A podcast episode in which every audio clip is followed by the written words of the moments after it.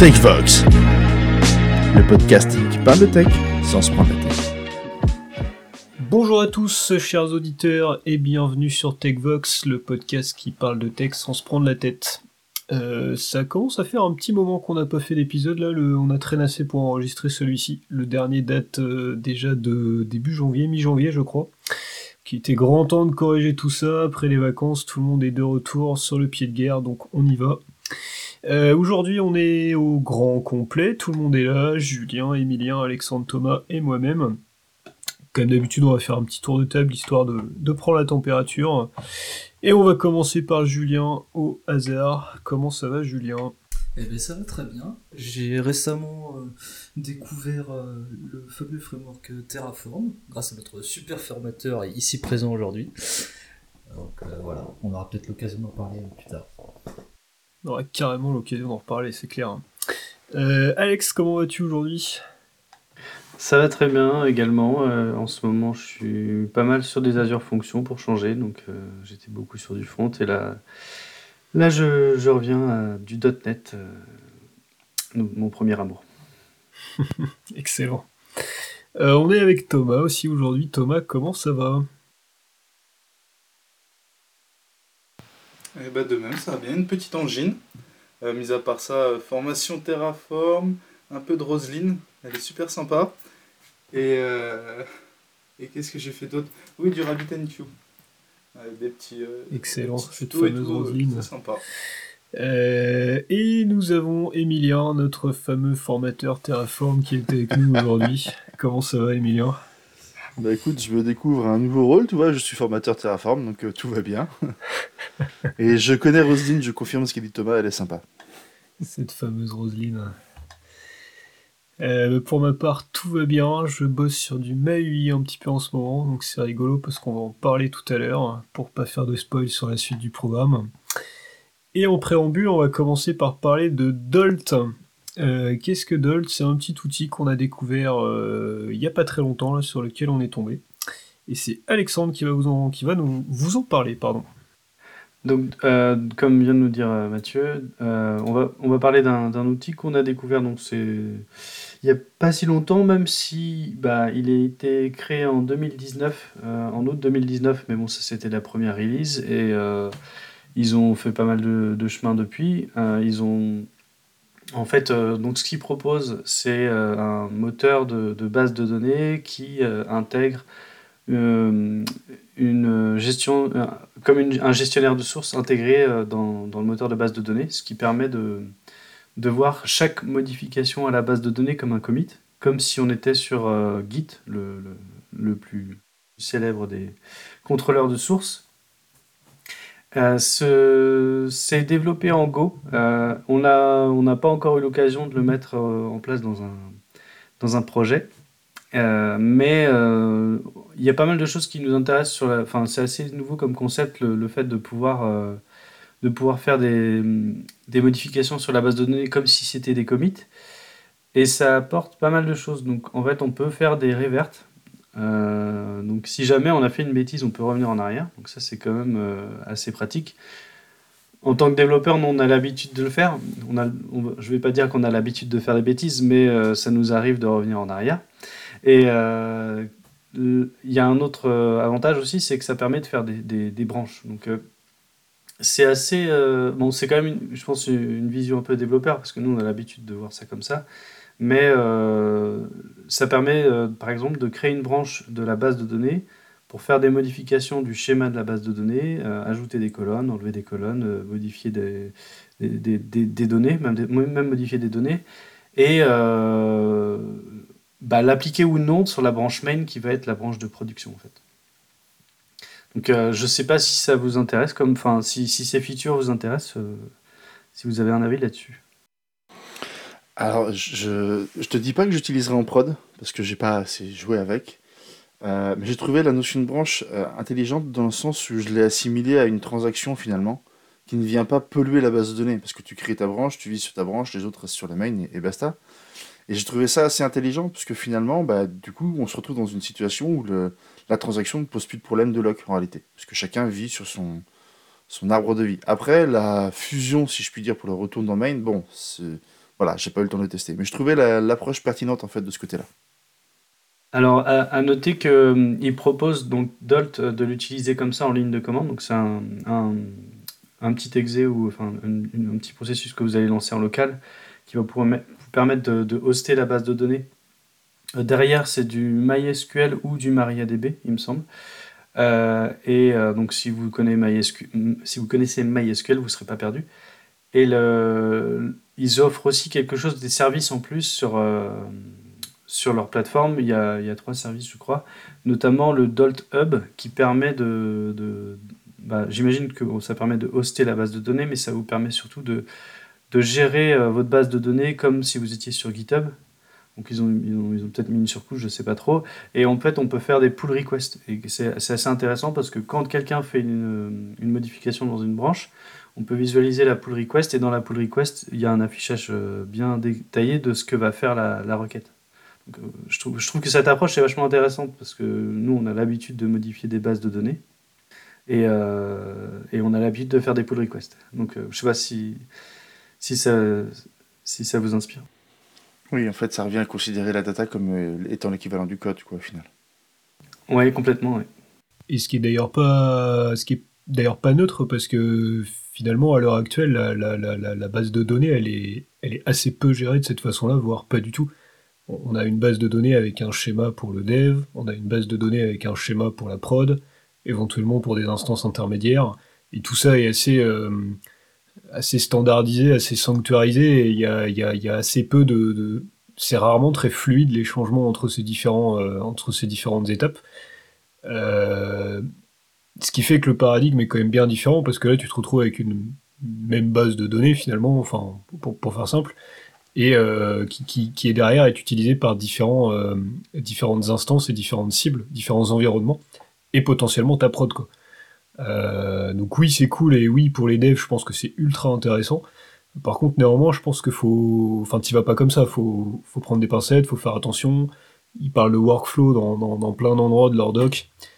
En effet, ces workflows-là sont importants, je pense, à bien gérer pour que... bah tu fasses pas partir n'importe quoi en prod, tu valides pas une PR n'importe comment, comme du code, hein, c'est la même chose, hein, mais il y a un petit temps d'adaptation, je pense, avant d'y aller. Euh. Et euh, justement, je regardais une vidéo sur leur chaîne YouTube euh, où ils parlaient de ça, parce qu'ils parlaient des pull requests, et ils, en parlent du problème de l'analyse de, PR complexe parce qu'il il y a des choses où on va faire des choses très très compliquées et ils sont, en train de travailler dessus. Je pense qu'ils vont trouver des solutions, enfin ils vont proposer des solutions là-dessus sur euh, des automatismes qu'on pourrait mettre en place dans les pull requests, un peu comme des GitHub Actions ou euh, des pipelines dans Azure euh, qui vont lancer des tests avec des, des, solutions par exemple d'analyse de données qui peuvent être utilisées dans qui peuvent être dans, dans, dans le, tout ce qui est data engineering, etc ou la BI. Du coup, j'ai une petite question. Euh, la finalité, donc tu te retrouves avec euh, ton, ton, projet base de données qui est en dehors de ta solution euh, de code. Ouais, alors c'est vrai que nous, on... Bah, je sais que sur un projet récemment, on a utilisé DBUp qui permet de, de, de suivre des, les migrations de notre base de données. Et au final, euh, on, gère un peu le schéma de base de données dans notre contrôle de source parce que les, les scripts DBUp, on les met dans Git. donc, en effet, euh, cette approche-là, j'ai vraiment apprécié. Et là, euh, c'est vrai que Dolt prend un peu la main sur tout cet aspect. Et je pense que c'est un petit désavantage, c'est que tu es un peu dépendant d'eux. Quoi. je veux dire, le jour où ils disent bah, on arrête, ah, ok, Bon, tu pourras toujours récupérer ta base de données MySQL, mais euh, je sais pas si tu arriveras à exploiter leur, euh, leur repo euh, de Git derrière. Je sais pas comment il est fait. Quoi. Ok. Du coup la question qui vient derrière, c'est que si tu veux changer ton schéma, du coup tu as tes tables qui vont évoluer, mais tu as aussi tes entités côté code qui vont évoluer. Du coup, il faut quand même. oui, évidemment. Et en fait, euh, je me posais même la question, nous, on vient du, monde.NET, si ce serait exploitable avec Entity Framework, euh, dans le sens où tu pourrais utiliser Dolt pour euh, gérer ton schéma de base de données, mais sachant que c'est que du MySQL, si tu prends le connecteur EF Core de MySQL, je pense que ça peut marcher. après, derrière, tu pourrais faire du DB First, c'est-à-dire générer tes classes C Sharp à partir de, ce que tu as fait dans Dolt et, garder une synchro facilement comme ça, un peu automatisée. Quoi. Mais sinon, tu vas être, si jamais ça marche pas, sur du C Sharp, tu vas être embêté, tu vas être obligé de faire la connexion, la connexion à la main avec des scripts à l'ancienne, on va dire, un peu comme faisait avant. C'est la question que j'allais poser. Je suis, j'ai, testé leur, euh, GitHub, euh, enfin leur readme sur leur GitHub euh, où ils te donnent un cas simple où ils créent différentes branches, ils font des mises à jour de de bases de données, etc. C'est assez intuitif. Bon après, faut être habitué aux lignes de commande sur Git. personnellement, c'est pas forcément quelque chose que j'apprécie. Je préfère les GUI. mais euh, ça reste quand même intuitif. Mais j'ai pas trouvé d'exemple de, personnes qui se servaient, ouais, c'est ça, comme tu disais, d'un ORM qui viendrait se binder par-dessus. Euh. Ouais, bah, en fait, je pense que c'est un outil récent, donc faut garder un œil dessus et voir, euh, voir ce qui va se faire, si ça prend ou pas. Mais leur, leur, leur, business plan derrière, c'est de, que tu utilises leur solution hostée, en, en, fait, derrière, parce que ils te mettent à disposition l'outil en ligne de commande. Mais euh, si tu prends leur suite, tu as, beaucoup de clics-boutons derrière. Enfin, c'est assez grand public. Mais c'est quand même, je pense, c'est 50 dollars par mois ou un truc comme ça. Enfin, je sais plus le prix. Faudra vérifier. C'est par rapport à ce que tu faisais mention tout à l'heure. Il y a trois services qu'ils offrent. Il y a Dolt Hub qui permet de hoster en public des bases de données. Il y a Lab qui permet d'hoster soi-même son propre Dolt Hub sur un, sur un environnement privé. Et il y a le Hosted Dolt qui permet que ce soit du coup Dolt qui héberge euh, votre base de données, mais dans un, environnement privé, qui soit pas public. Et donc bah par rapport au Dolt Hub, moi j'ai regardé un petit peu, il y a quand même pas mal de databases publics qui ont été mis. Et en fait, je pense que c'est une option pour tout ce qui est thématique d'open data. Je sais pas ce que vous en pensez. Ouais, c'est vrai que dans cette approche-là, ça peut être intéressant d'avoir des, des choses euh, qui soient mises en, open source sur Internet où tu pourrais euh, faire des, récupérer la base de données, de faire une branche et, faire une, une, pull request ou, même des forks. Ça peut être intéressant. L'interface web qu'ils ont, qu'ils ont collé par-dessus, euh, la, la, web UI qu'ils ont mise, est, plutôt bien faite en plus, je trouve. elle te permet d'accéder à, tes données, elle te permet de visualiser tes, tes pull requests. Il y a même une notion, notion d'issues aussi qui est, qui, est, présente dedans. Alors je sais pas très bien à quoi elle sert celle-ci du coup.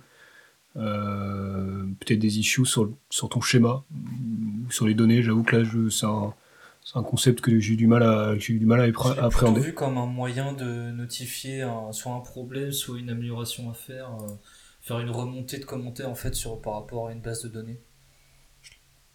Mais sur, sur, tes, sur tes données ou sur, ton schéma En fait, c'est un, moyen de, c'est un moyen de faire un ticket euh, par rapport à ton projet base de données, parce qu'il faut le voir comme ça, c'est un projet au final derrière. Ouais, ok. Ouais, c'est vrai que c'était pas très clair pour moi, mais peut-être en effet. Euh, mais, mais leur, interface est quand même bien foutu, je trouve. Euh, et j'avoue qu'en dans un cadre de. C'est ce qu'ils mettaient dans les comment s'appelle dans les use cases dans leur doc là euh, la partie data sharing euh, et notamment dans le cadre d'un de, l'open data ou de, la donnée publique euh, c'est un cas d'utilisation qui est, assez intéressant et c'est je pense d'ailleurs le plus pertinent à l'heure actuelle dans, tout ce qu'ils exposent. Cool. Bon bah super. Merci messieurs. On manquera pas de, de garder un œil sur cet outil en tout cas. Euh, il est arrivé un petit peu tard sur nos radars, sans excuse. La prochaine fois, on, essaiera d'être plus réactif. Euh, mais voilà, si ça évolue dans le bon sens, on vous en reparlera et peut-être qu'on aura l'occasion de l'expérimenter euh, dans, les, dans, les, dans les semaines ou dans les mois à venir. Le retour du, le retour du pattern du jour. Aujourd'hui, c'est moi qui s'y colle. C'est moi qui m'y colle. Je suis désolé, je suis enrhumé, j'ai beaucoup de mal à parler. et aujourd'hui, c'est le pattern stratégie. Alors, le pattern stratégie, c'est quoi? C'est un pattern qui appartient euh, à la catégorie des patterns euh, comportementaux. Euh, en substance, il permet de mettre en place plusieurs algorithmes ou plusieurs opérations pour résoudre une, même tâche et de pouvoir changer d'algorithme ou d'opération de manière simple et transparente. et surtout dynamique, c'est-à-dire pendant l'exécution du programme. Tout ça avec un seul et même objet. Attention là-dessus à pas tomber dans le piège euh, de faire une classe avec toutes les opérations, parce que vous violeriez le principe euh, solide de, responsabilité unique. Donc il faut faire attention à, ça. Euh, donc on va se retrouver avec trois composants, quatre composants. Le premier composant c'est bien évidemment notre client qui va appeler un contexte, le contexte qui possède une stratégie.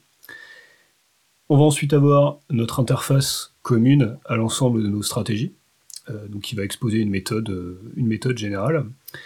Et enfin, les implémentations concrètes euh, de chacune de nos stratégies qui vont donc implémenter l'interface sous-jacente.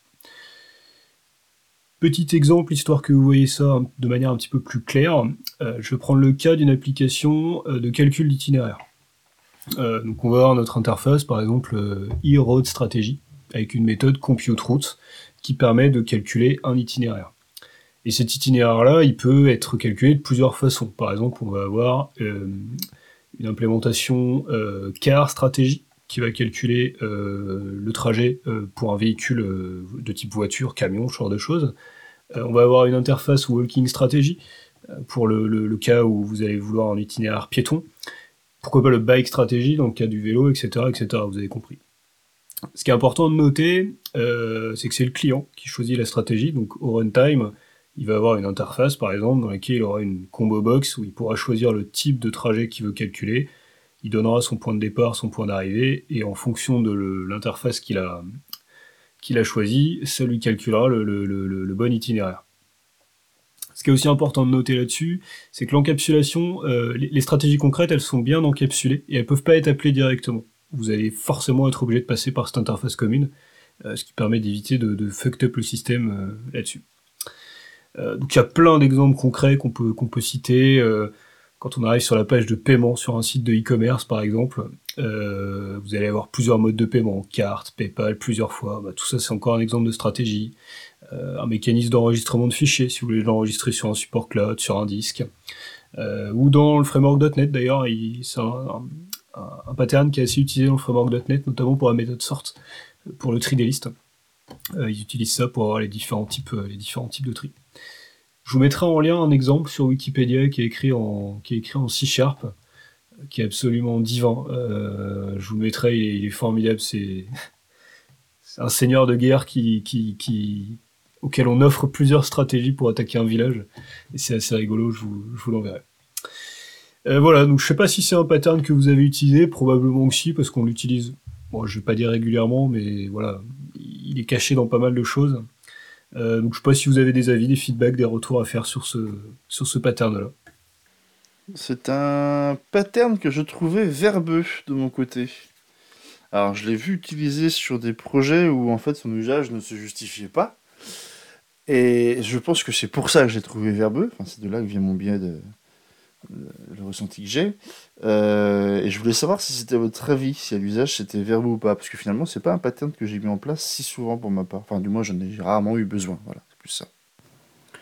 Euh, je pense que ça peut être intéressant dans des, dans les, par exemple, conception de jeux de stratégie. Euh, parce que en gros, tu vas, enfin, pour le développeur, c'est une manière simple de, de, voir vraiment ce qu'il va faire. Ou dans les jeux en général, c'est-à-dire que quand tu vas faire des, des, jeux où tu vas avoir une approche ou telle approche ou telle approche, dans nos, dans nos projets, on a rarement ce, ce, problème, on va dire. Parce que c'est souvent un algorithme que tu veux appliquer en fait à, à quelque chose. Euh, souvent, en fait, l'utilisateur va faire une action, on va, on va faire quelque chose et puis on va voir le résultat, on va pas avoir de, de choix fait par la machine, on va dire. Je pense à un projet euh, sur lequel je suis euh, en ce moment, dans, dans, lequel le pattern stratégie a énormément été mis en place. Et je rejoins ton avis, Emilien, je, je, trouve ce, ce, pattern assez verbeux. Et bah, disons qu'aujourd'hui, il y a d'autres patterns, d'autres solutions qui permettent au final appliquer différents algorithmes à chaque, euh, acte de gestion ou traitement qu'on veut réaliser. Et il était d'autant plus verbeux dans l'application laquelle je pense que le, la partie contexte était elle-même une machine à étapes. Donc on se retrouvait à vraiment avoir une complexité. Euh,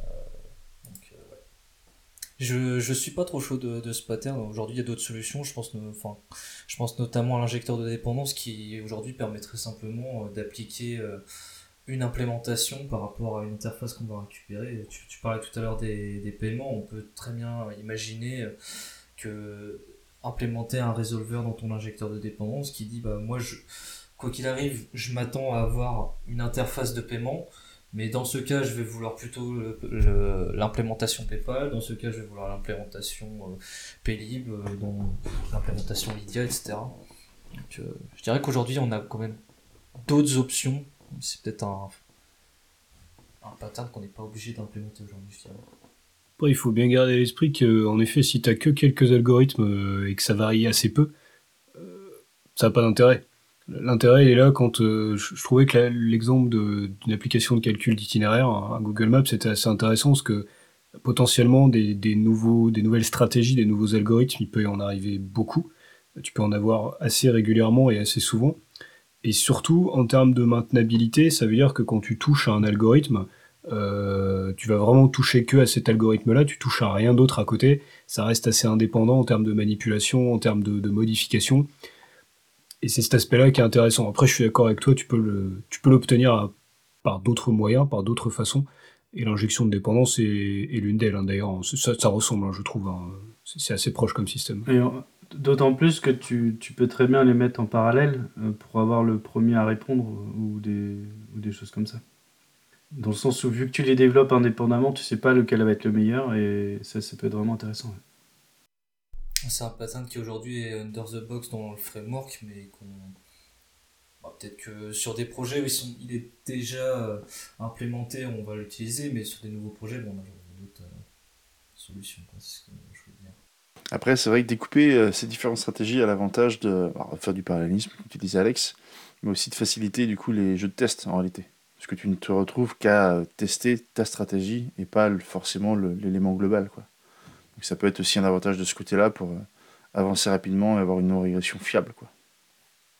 Et en fait, ça, ça, ça, pourrait vraiment marcher. Je pense sur des gros projets, ça peut être intéressant où tu as différentes équipes qui doivent euh, vraiment euh, implémenter des choses. Mais ça veut dire que déjà, as des, tu sais déjà tout ce que tu veux faire.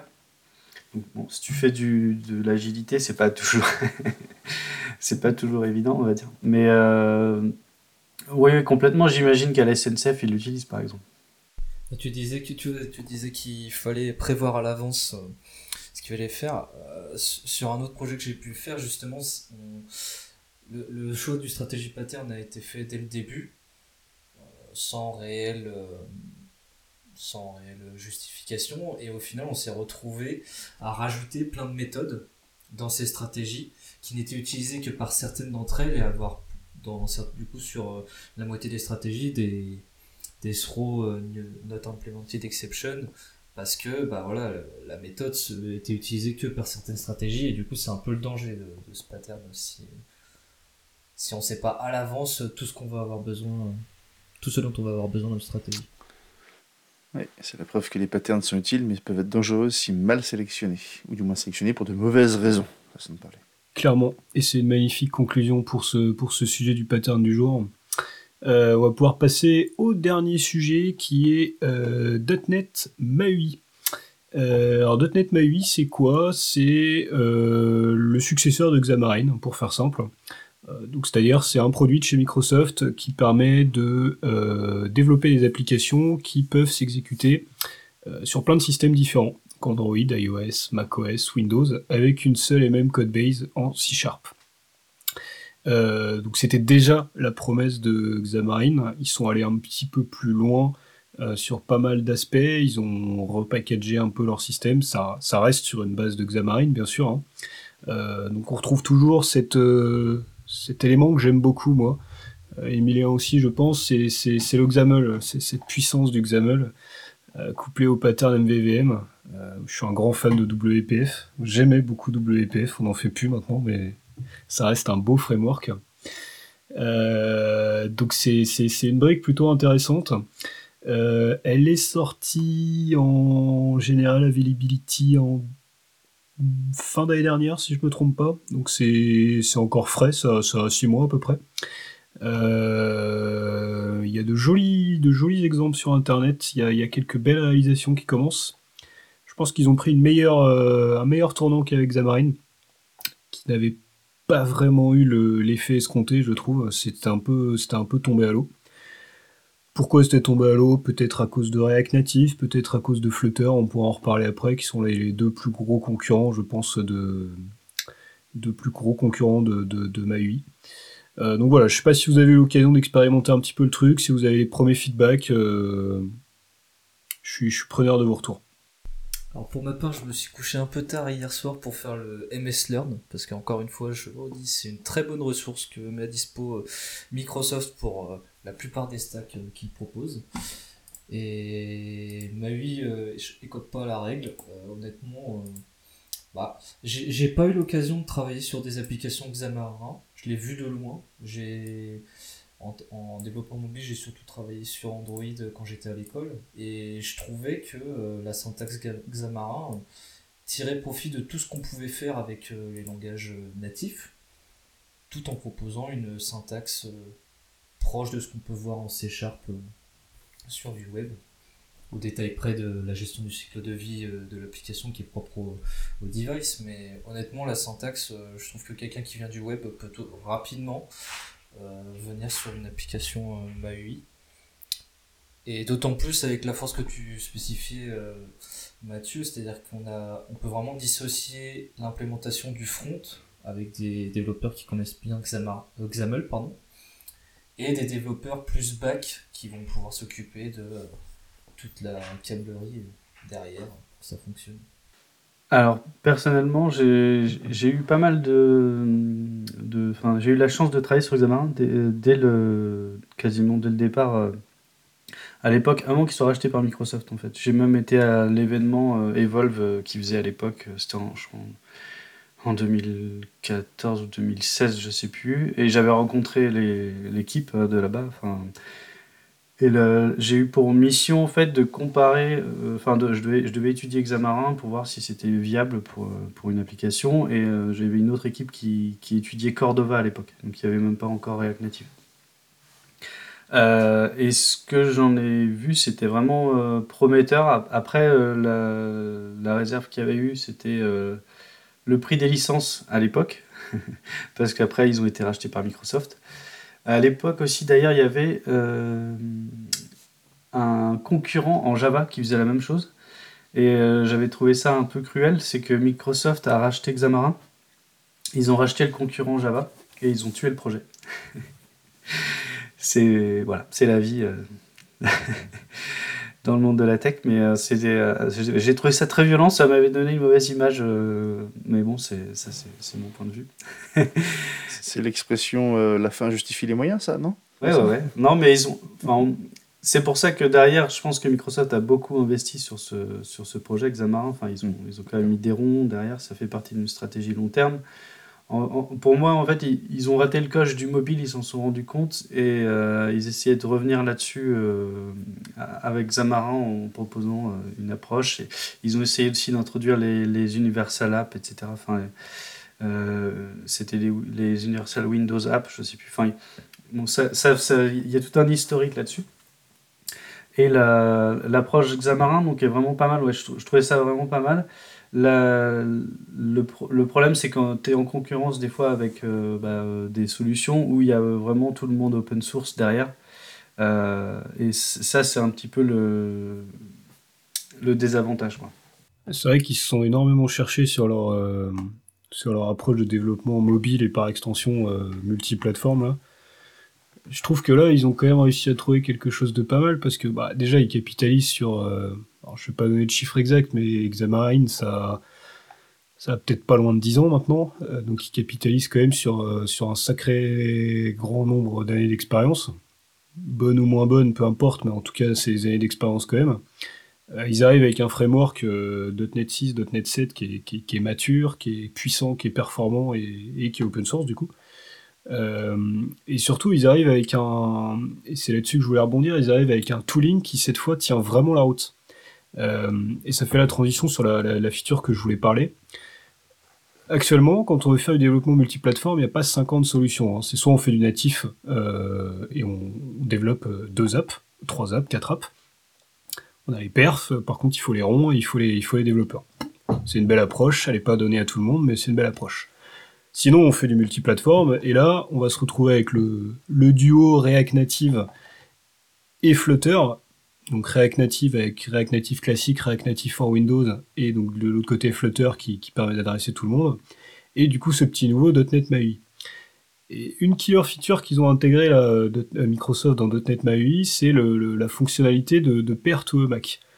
Parce que là où le bas blesse en général dans le développement multiplateforme, c'est quand on vise iOS, parce que Apple, euh, voilà, ils sont tels qu'ils sont, ils ont tendance à verrouiller un petit peu leur écosystème. C'est pas toujours évident de, développer et de builder des, choses pour eux quand, quand t'es pas chez eux. Euh, sur Flutter, par exemple, c'est la même chose sur React Native. Quand tu veux builder euh, euh, ou tester des choses sur un environnement Mac, il faut avoir un Mac. T'as pas le choix, t'es obligé. Ce qu'ils ont fait là, Microsoft, il faut toujours un Mac. Tu, tu tu peux pas t'en passer, c'est obligatoire, c'est mandatory par Apple. Ils ont fait une fonctionnalité qui s'appelle Pair to a Mac. Ça te permet d'avoir, si tu as un Mac quelque part euh, accessible euh, en distant, donc sur ton réseau local ou, sur, un réseau, euh, sur un réseau distant, tu vas pouvoir t'y connecter, t'y appairer à partir de ton Windows, donc à partir de ton, de ton Visual Studio. Et du coup, il va réaliser un certain nombre d'opérations, de configurations, etc. Ça passe par, par une liaison SSH. Et derrière, à partir de Windows, à partir de ton Visual Studio, tu vas pouvoir builder exécuter dans un simulateur iOS, exécuter sur un device remote, et tout ça en restant sur ton Visual Studio. T'as ton Mac quelque part qui, traîne dans un coin, il est allumé, il est démarré, il fait des choses, mais tout se passe dans l'interface de Visual Studio. Donc t'as ton simulateur iOS, euh, iOS 16 là, qui tourne dans une fenêtre dans ton Windows, dans ton Visual Studio, et du coup tu peux vraiment tout faire sur une seule et même machine. Et ça, je trouve que ça peut changer la donne en termes d'expérience développeur. Euh, alors en fait, cette feature, il l'avait déjà développée. Hein. Enfin, ça fait un petit moment qu'il l'avait mise en place parce qu'on l'avait pu le faire euh, déjà quand j'étais à Evolve. On avait acheté euh, un serveur Mac sur lequel on faisait nos builds. Après, ils l'ont sûrement amélioré parce que les développeurs se plaignaient de perte de connexion. Enfin, ça fait un moment qu'ils travaillent dessus. Les premières versions, des fois, tu étais en time-out, euh, tu savais peu pourquoi, et euh, en gros, euh, la machine. Il y avait des problèmes de communication entre le Visual Studio et, la, machine Apple. Donc j'imagine que s'ils l'ont remis en avant, c'est qu'ils l'ont retravaillé et que maintenant, ça doit être vraiment, vraiment pratique. Quoi. Mais tu pouvais, tu pouvais builder, tu pouvais exécuter le simulateur aussi? Ils voulaient le faire, ouais, je, c'était dans les tuyaux. Ah mais tu pouvais builder, c'est sûr. Builder, ça m'étonne pas, mais le simulateur, ça me surprend. ça, ça marche bien. Je l'ai testé moi à la maison et ça fonctionne. Euh, la première étape est un peu longue, l'étape de configuration, mais après ça marche. Ouais, mais je, sais qu'ils avaient ça dans les tuyaux.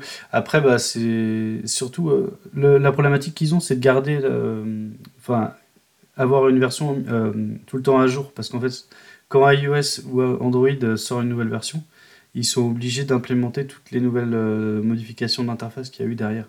Et je sais que, en gros, euh, dans Xamarin, je pense que pour Maui, c'est exactement la même chose. Tu avais accès à tout, tout le SDK iOS dès qu'il sortait. Euh, et tu pouvais, toutes les interfaces étaient mises à jour et, ça demande une grosse équipe. Et c'est pour ça que mon point de vue, c'est, c'est qu'il faut une entité comme Microsoft pour, pour supporter ce genre de projet. Euh, quelque chose d'open source va s'essouffler dans le temps et on le voit bien, c'est que Xamarin est, là depuis 10 ans déjà. Et, et, Maui va perdurer, je pense. Pour rebondir dessus, là, sur le fait d'avoir la nécessité de builder pour iOS, euh, ayant fait pas mal de projets en React Native, en général, euh, si dans ton équipe, tu n'as pas de, de personnes qui, disposent d'un Mac, bah, tu vas faire tout ton sprint avec ta machine Windows, et c'est que à la fin où tu vas dire, bon, bah, je vais regarder si j'ai pas trop de correctifs à faire en, par rapport au, rendu iOS. Et du coup, nous, ce qu'on utilise, euh, on prend la solution App Center. Mais pour rebondir par rapport à ce que tu as dit, Alexandre, euh, des fois, on avait besoin de cibler euh, une version de Mac ou une version d'Xcode. Et en fait, la dernière version d'Xcode n'est pas forcément. encore une fois, App Center, c'est que pour de la build. c'est pareil, t'as pas de, tu peux pas faire du test. Enfin, si des, as des features de test remote là, mais c'est payant et, j'avoue, j'ai jamais testé ça. Je sais pas si ça marche bien. Moi, il y a un plan où tu peux tester sur des devices réels, mais en effet, c'est payant. Alors nous, on l'utilisait pour générer l'IPA et du coup, après, la, télécharger et la tester. Bon, en effet, il faut un iPhone.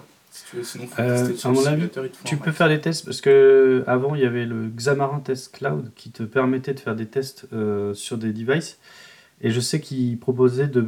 Tu pouvais même euh, faire des tests sur des devices réels derrière. C'est-à-dire que tu avais une, une, liste.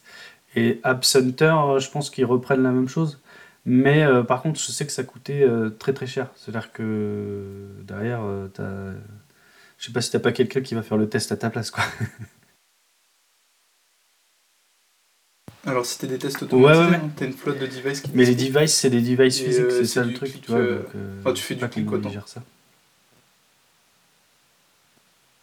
Et du coup, j'avais une question donc, par rapport à ce retour de, de MAUI en force.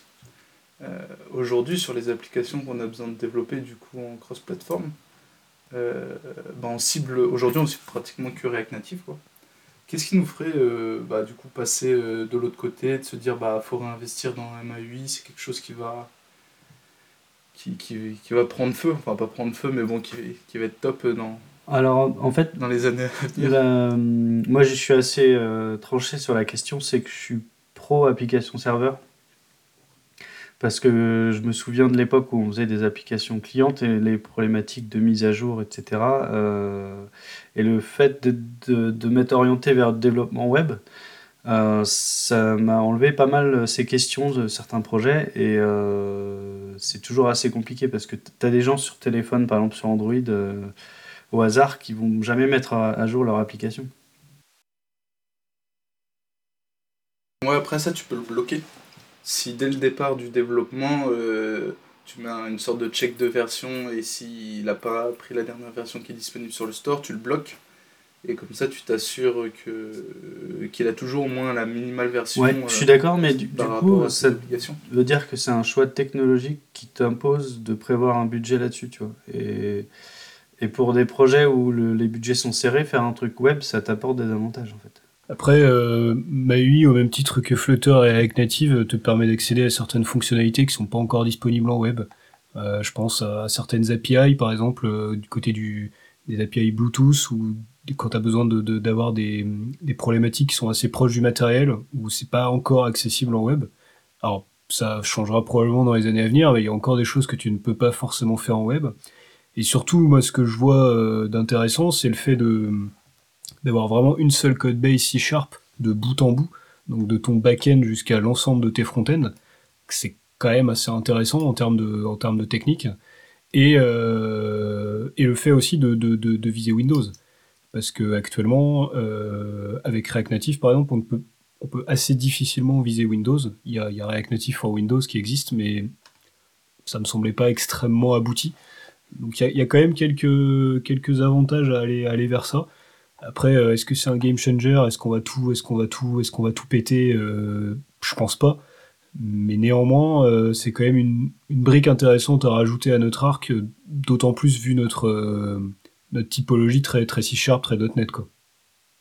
Et justement, en fait, moi sur cette approche cross-platform, j'ai toujours un peu de, de réticence à, notamment, par exemple, quand on fait une appli, en, un, site web, une application web, on va avoir euh, un design responsive et euh, passer sur euh, du natif mobile.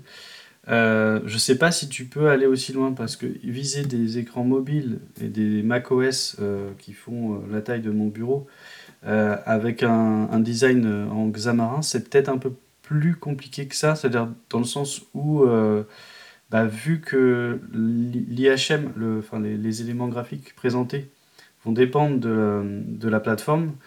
Par exemple, je sais que sur Android, tu as des fragments où tu peux prévoir euh, des, écrans plus ou moins grands euh, et des fragments qui vont s'afficher comme si tu faisais du, grid design ou du, flex sur du, sur du web.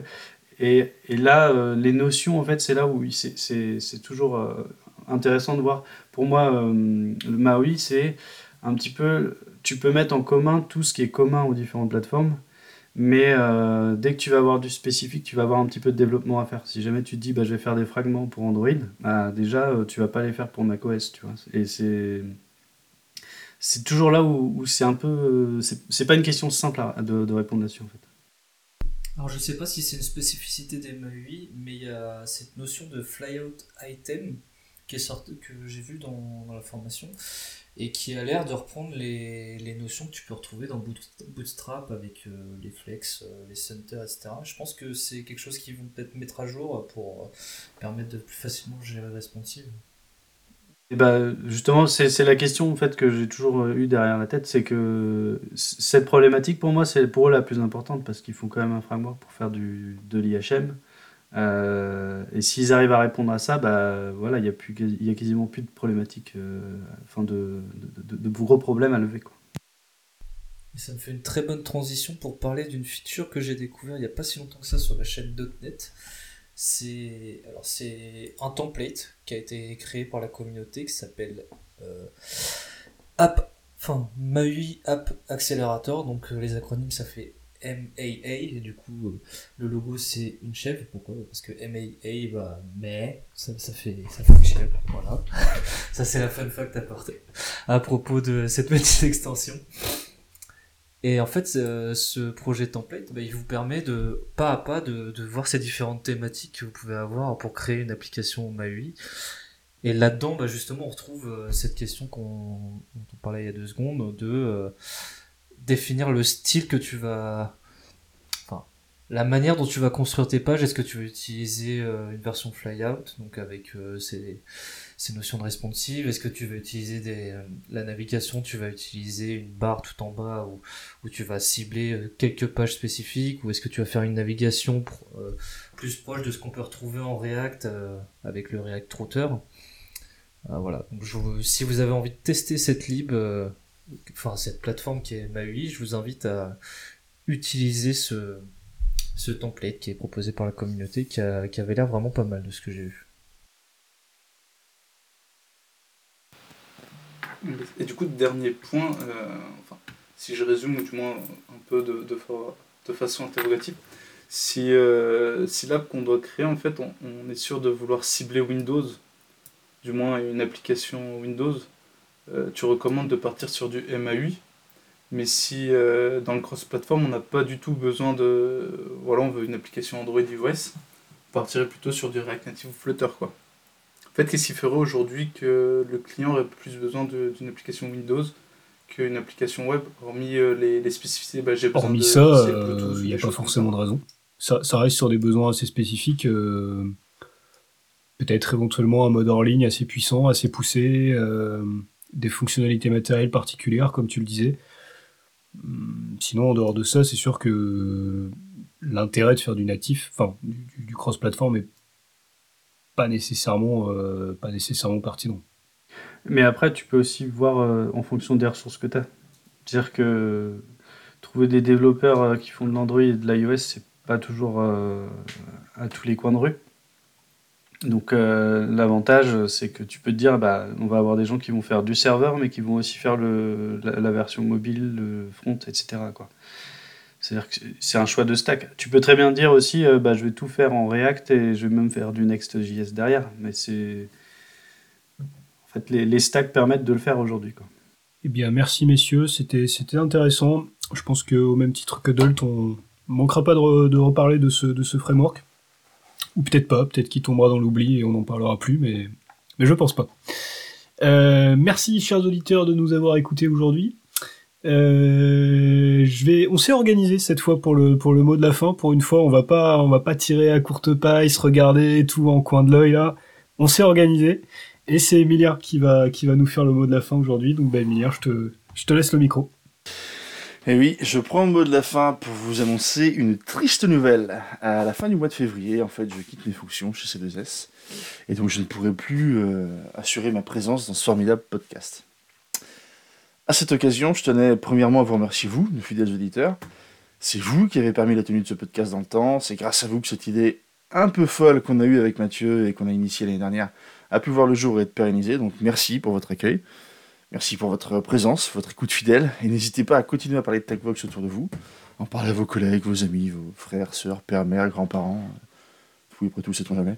Donc, euh, encore une fois, merci, merci vraiment, et continuez à nous écouter. Et enfin, je tenais à vous remercier, vous, mes co-speakers. Alors, je vous pointe du doigt sur l'écran, les auditeurs ne le verront pas. Merci pour ce moment passé ensemble. Franchement, merci pour toutes ces technos, tous ces outils dont on a pu parler, toutes ces découvertes. Euh, tous ces échanges qu'on a, pu avoir, a pu avoir ensemble, où on a pu confronter nos points de vue, qui des fois divergeaient, soyons nets. Mais on a toujours su le faire en bonne intelligence, en s'assurant de nous faire avancer les uns les autres sur tous les sujets abordés. Franchement, c'était cool. Merci à vous. Sachez que ça a toujours été d'excellents moments d'échange pour moi. Moments qui vont bien évidemment me manquer, hein, je, ne le cache pas. Et je sais que vous ferez le nécessaire pour nos auditeurs, afin que mon départ soit le plus euh, possible, hein, qu'il sera sans souci, sans problème, et que nos auditeurs continueront à écouter un contenu de qualité, j'en suis convaincu.